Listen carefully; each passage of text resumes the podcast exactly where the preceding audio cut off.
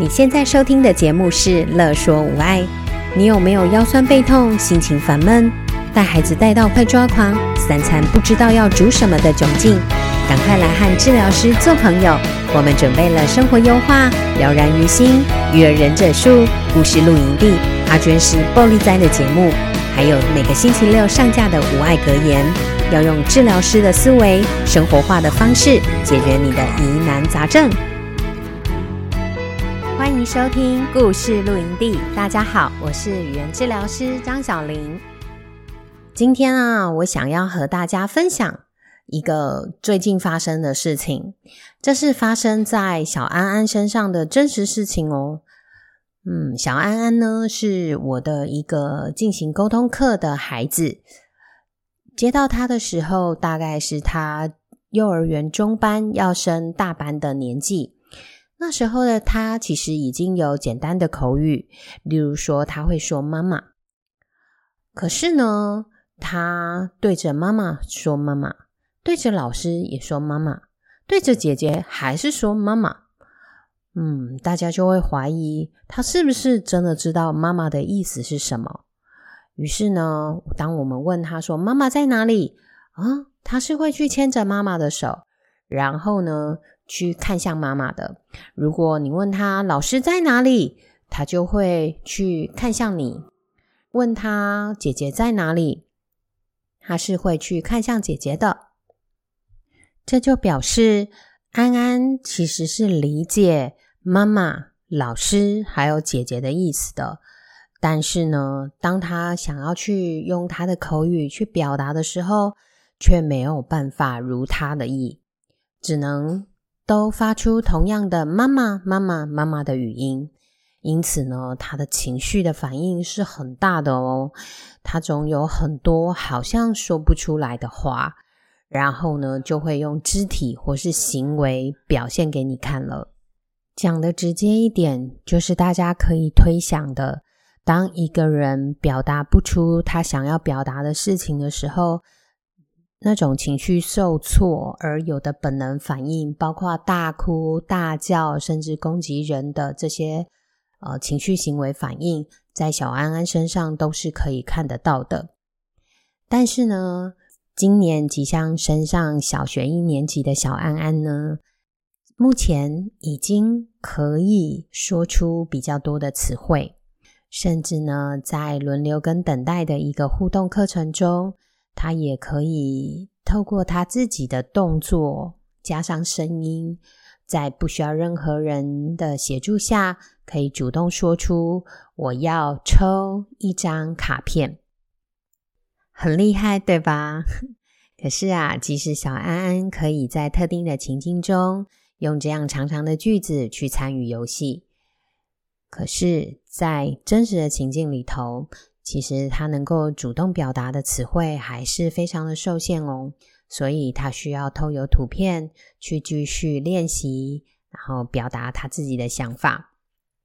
所以在今年的幼小衔接中，也就是幼儿园的老师和国小端的老师一起讨论呃小安安的状况的时候呢，当这个国小端的老师知道说，嗯。小安安有在使用图片去做沟通的时候，哇，下意识的就冒出了一句话说：“嗯，图片兑换沟通系统，用图片去沟通表达，这个是给完全不会说话的孩子使用的啊。”小安安不需要啦。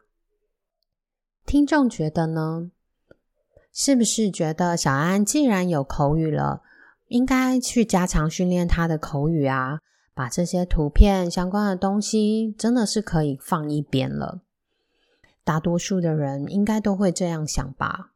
可是啊，如果这样的逻辑是合理的，那么眼镜的使用是不是应该是提供给全盲的人使用的呢？像我们这种简单的近视啊、远视啊、散光之类的，是不能使用眼镜的啊。应该等到眼睛都完全看不到了，才使用眼镜。又或者说，像是拐杖好了，应该要等两只脚都完全失去功能的时候才要使用拐杖。可是实际上并不是这样，对吧？像有时候我们不小心扭伤脚啊，尤其像很多人可能打篮球扭到脚，或是不小心跌倒怪几嘞，嗯，这时候我们都会知道要使用拐杖去帮助我们移动啊，好，去完成我们想要完成的事情啊。可是怎么会遇到沟通困难的时候，我们却想到的是完全没有口语能力的时候，才去使用这样的一些辅助方式呢？这就是辅助沟通系统 AAC 常见的迷思哦。另外呢，我要来跟大家分享，不知道大家有没有听过婴儿手语？就是呢，一套在婴儿语言发展前，能够帮助他们表达出自己的需求和情绪，和父母有效沟通的工具。婴儿手语呢，是近三十年来美国极力推广的宝宝的教育方式之一哟。台湾呢、啊，近年来陆续有一些民间单位会投入推广，包括直接引进美国的课程，也有协会呢依照台湾的文化，然后加入一些常用的词汇，改编台湾版的宝宝手语。另外啊，还有加入歌唱教学的宝宝音乐手语呢。在亲子天下里面呢，其实还用了比较多的篇幅去介绍所谓的婴儿手语，因为研究发现，在宝宝还缺乏口语表达的这个工具之前呢，透过婴儿手语，宝宝可以传达需求，爸妈不用再绞尽脑汁的去猜想，帮助亲子间的沟通变得无障碍。这和运用辅助沟通系统 AAC。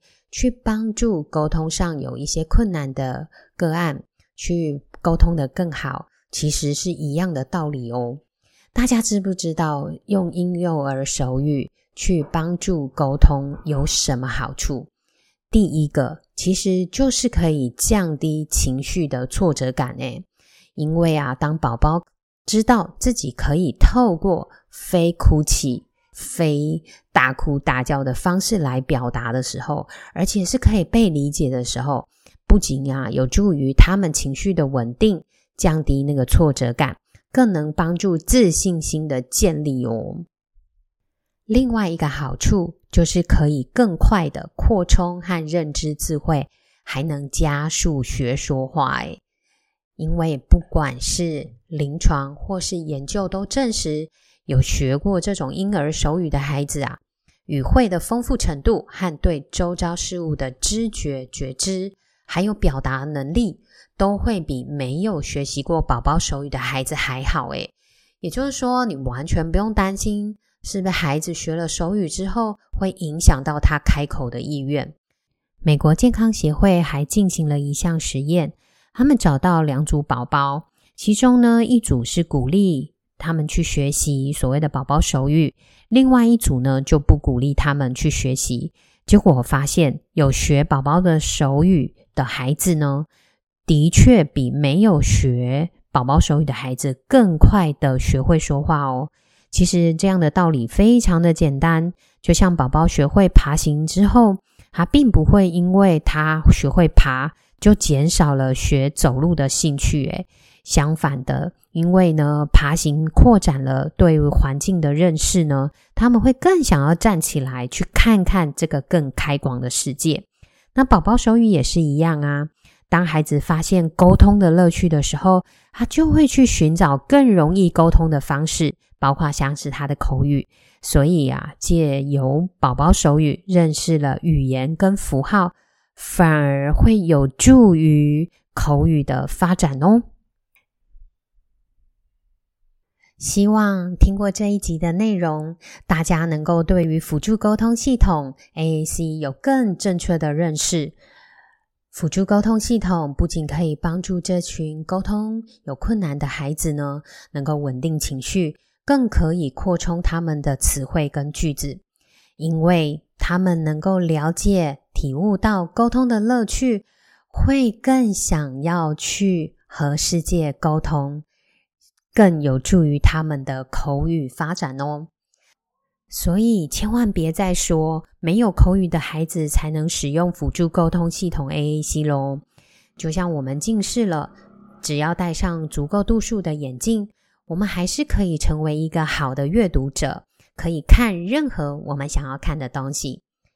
当有一天我们的脚受伤了、扭伤了、骨折，甚至断了，我们也可以用拐杖或轮椅去任何我们想要去的地方。当有一天我们的沟通有困难的时候，透过辅助沟通系统，我们还是可以和这个世界沟通，表达自己的想法和真实的情感，甚至透过这样的方式习得更多的语言，甚至有助于口语发展哦。谢谢你的收听，我们下次再见喽，拜拜。有任何问题、疑难杂症，想和治疗师做朋友，欢迎在 IG、脸书搜寻“乐说无碍”，在粉丝专页中留言给我们或私讯我们哟。喜欢我们的主题，请帮我们按下五颗星，也可以小额赞助支持我们继续做节目哦。